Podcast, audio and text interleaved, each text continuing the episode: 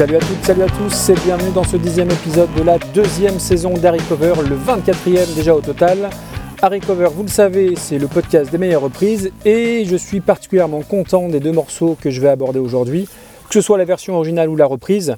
Euh, reprise qui au passage est très représentative de ce qui constitue pour ma part une vraie reprise réussie, à savoir curieuse, originale, qui va se démarquer de la version initiale tout en la respectant.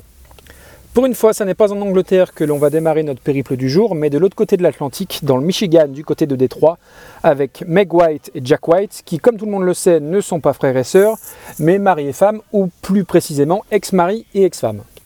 Alors je rassure tout le monde, hein, je ne vais pas vous parler de Seven Nation Army, parce que comme tout le monde, bah, j'en peux plus de cette chanson, clairement. Euh, chanson reprise à tort et à travers euh, pour n'importe quelle manifestation sportive dans tous les euh, pseudo-stades du monde.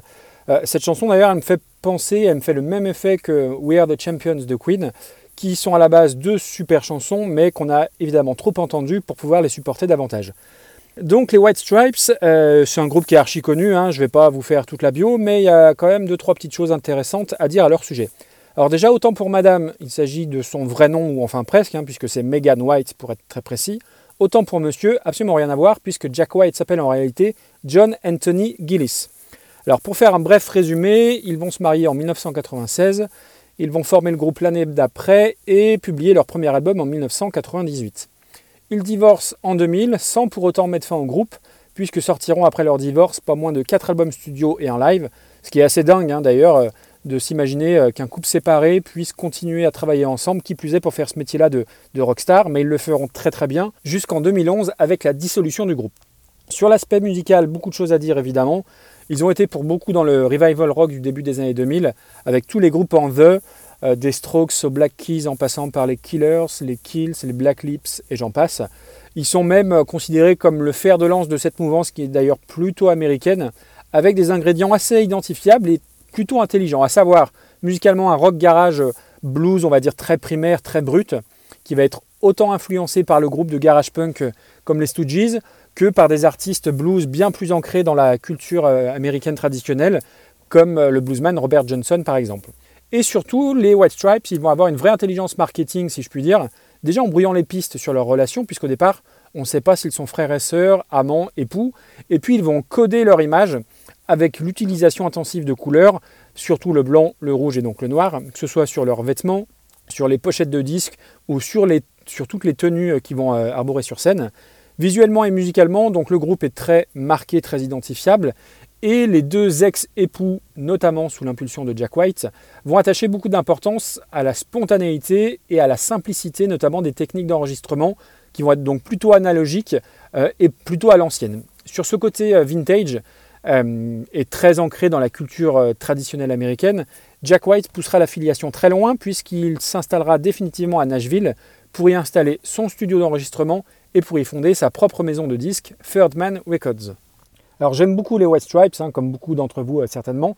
Après, le petit bémol que j'ai avec eux euh, va tenir plus du style en lui-même que du groupe, c'est que bah, de, s'enquiller tout un album en une fois peut faire beaucoup, avec ce son très garage, très abrasif, peut s'avérer un peu long pour mes oreilles, quand bien même elles ont euh, écouté du Sepultura, du Pantera ou du Metallica pendant pas mal de temps.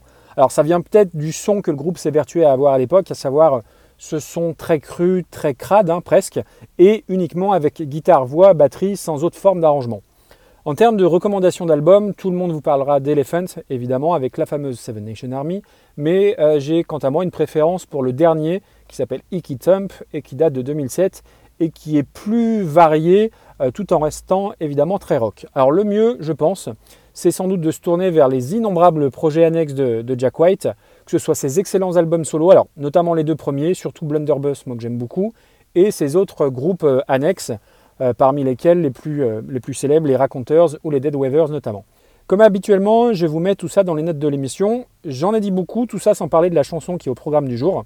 Donc on y vient, on revient donc en 2001 pour le troisième album du groupe qui s'appelle White Blood Cells et on va donc parler de la chanson Fell in Love with a Girl. Alors c'est pas forcément la chanson la plus connue du groupe, hein, c'est sûr, mais euh, le morceau à l'époque avait beaucoup tourné, notamment grâce à un clip absolument dingue fait à base de, de Lego en slow motion et qui était réalisé par l'illustre Michel Gondry. Donc Michel Gondry, grand réalisateur de films, mais aussi de réalisateur de toute une tripotée de, clips absolument cultes. Euh, Je danse le Mia de I Am, c'est lui. Around the World de Daft Punk, c'est lui. Everlong des Foo Fighters, c'est encore lui. Il a bossé entre autres avec euh, Nene Cherry, Björk, Beck, les Chemical Brothers, Radiohead, Kenny West, Paul McCartney. Métronomie, Massive Attack, Lenny Kravitz, Laurent Voulzy, Étienne Dao, Julien Clerc, les vents et j'en passe plein plein et j'en oublie très certainement. Et pour la chanson, donc le clip, je le mettrai dans les notes de l'émission. Et pour la chanson Fell in Love with the Girl, ça ressemblait à ça.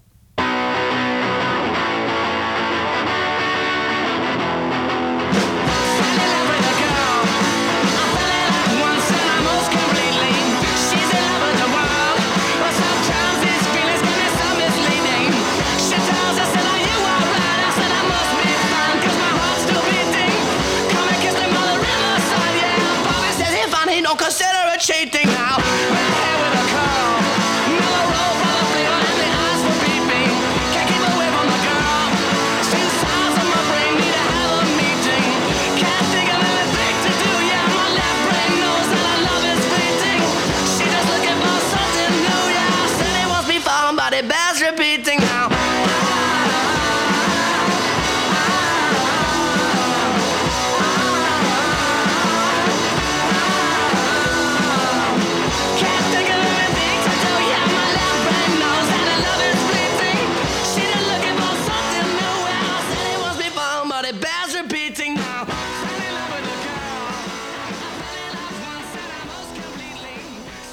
C'est basique. Euh, certains diront primaire, peut-être notamment au niveau du jeu de batterie de Meg White, mais c'est super efficace et euh, c'est clairement assez bien foutu pour avoir le petit gimmick euh, haha du refrain bien dans la tête durablement. Et pourtant, la chanson ne fait qu'une minute cinquante sur la version album. Pour la reprise, une fois de plus, changement de cap plutôt, plutôt abrupt, puisqu'on va quitter le garage primitif des White Stripes pour se rendre en Angleterre à la rencontre de celle qu'on appelait jadis Jocelyn F. Stoker. Alors le nom tout de suite ne vous dit probablement rien, et c'est bien normal. Si je vous dis qu'il s'agit d'une chanteuse de soul anglaise mais également actrice, qu'elle a fait un duo avec notre sacro-sainte star française du rock'n'roll, qu'elle était conviée au mariage du prince William et de Kate Middleton, ça vous dit sans doute rien parce que comme moi vous n'êtes pas branché people, mais je veux bien entendu parler de Just Stone. Alors déjà, avouons que ça claque un peu mieux Just Stone que Jocelyn pour faire dans, dans la chanson, ça c'est évident. Euh, mais oui, figurez-vous qu'elle a chanté en duo avec notre Johnny National. Alors, autant évacuer ce moment fâcheux de suite. Leur duo remonte à 2008. Une reprise de The Unchained Melody, donc la chanson euh, qu'on voit dans le film Ghost. Euh, clairement, la version de Johnny et de Just Stone, elle n'est pas mauvaise. Elle est très très mauvaise. Je ne suis pas forcément très objectif parce que je, non, je n'aime pas Johnny, euh, voire même pas du tout. Et même si je lui reconnais des vraies bonnes chansons dans les années 60 ou les années 70, euh, j'ai tendance à vomir un peu tout le culte qui est fait autour de lui en France. Et pour me gâcher la fête jusqu'au bout, il a eu le mauvais goût et la mauvaise idée de mourir le jour de mon anniversaire. Donc depuis, chaque année, quand on se retape les rétrospectives de Johnny dans les JT à la télé, dorénavant, vous aurez une pensée pour moi et pour mon anniversaire, donc le 6 décembre. Bref, Stone, revenons-y.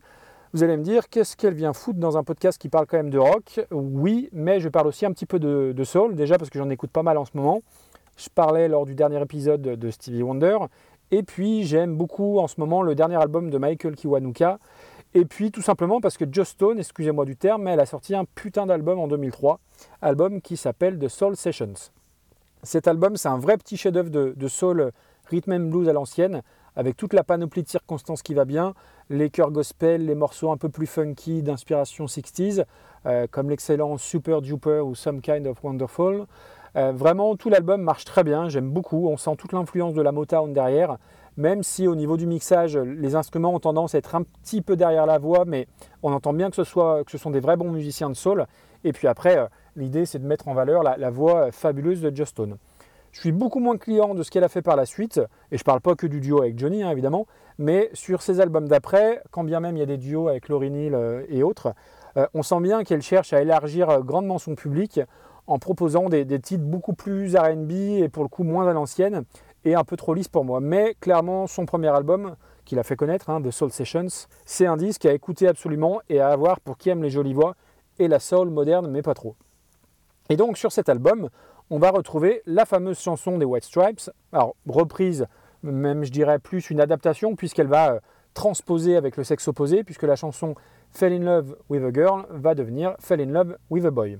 Au niveau des paroles, c'est exactement la même chose. La conjugaison anglaise est plus facile que la française, donc il n'y a pas forcément beaucoup de conjugaisons ou d'accords à transformer. Il y a juste les she qui deviennent he inversement, euh, un Bobby qui devient Sarah, mais sinon les paroles sont la même, sont exactement les mêmes. Simplement, elle va transposer cette chanson-là dans son style à elle. Donc du coup, on part d'un titre euh, très garage rock, euh, très brut des White Stripes, et elle en fait une chanson cotonneuse, lascive, romantique, très rhythm and blues et qui représente un formidable écrin pour sa voix. Euh, on est loin de l'original certes, mais on retrouve, je trouve, euh, l'esprit de la chanson. Euh, quand bien même, je pense, peut-être certains d'entre vous penseront ou pensaient que cette chanson était à la base composée par Stone et que ce n'était pas forcément une reprise. Eh bien si, elle a complètement adapté cette chanson-là. Et alors certes, elle reste dans sa zone de confort puisque elle chante de la soul, mais c'était quand même sacrément courageux de prendre un titre qui à la base est diamétralement opposé à son style d'origine. Ça s'appelle Fell in Love with a Boy, je vous laisse écouter ça. Comme d'habitude, revenez vers moi pour me dire ce que vous en avez pensé. D'ici là, je vous donne rendez-vous pour un prochain épisode. Bonne écoute, à bientôt. Ciao ciao.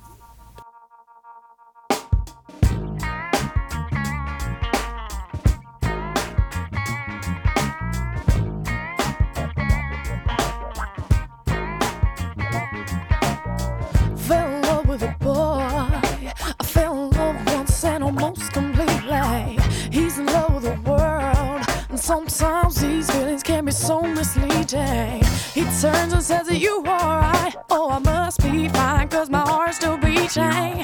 Come and kiss me by the riverside. Sarah says it's cool, she don't consider it cheating. Ah, ah, ah,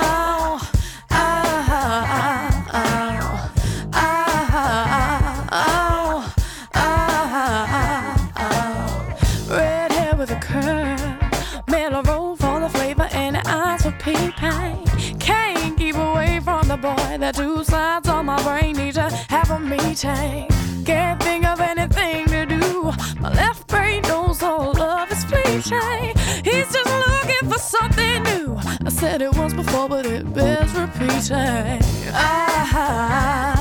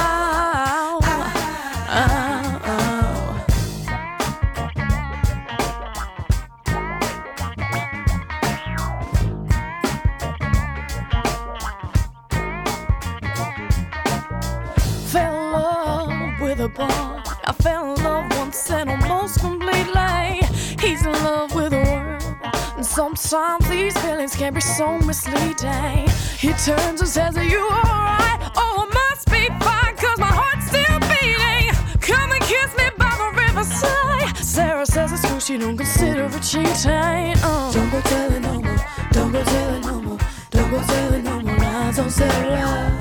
Don't go telling no more. Don't go telling no more. Don't go telling no more lies on Sarah.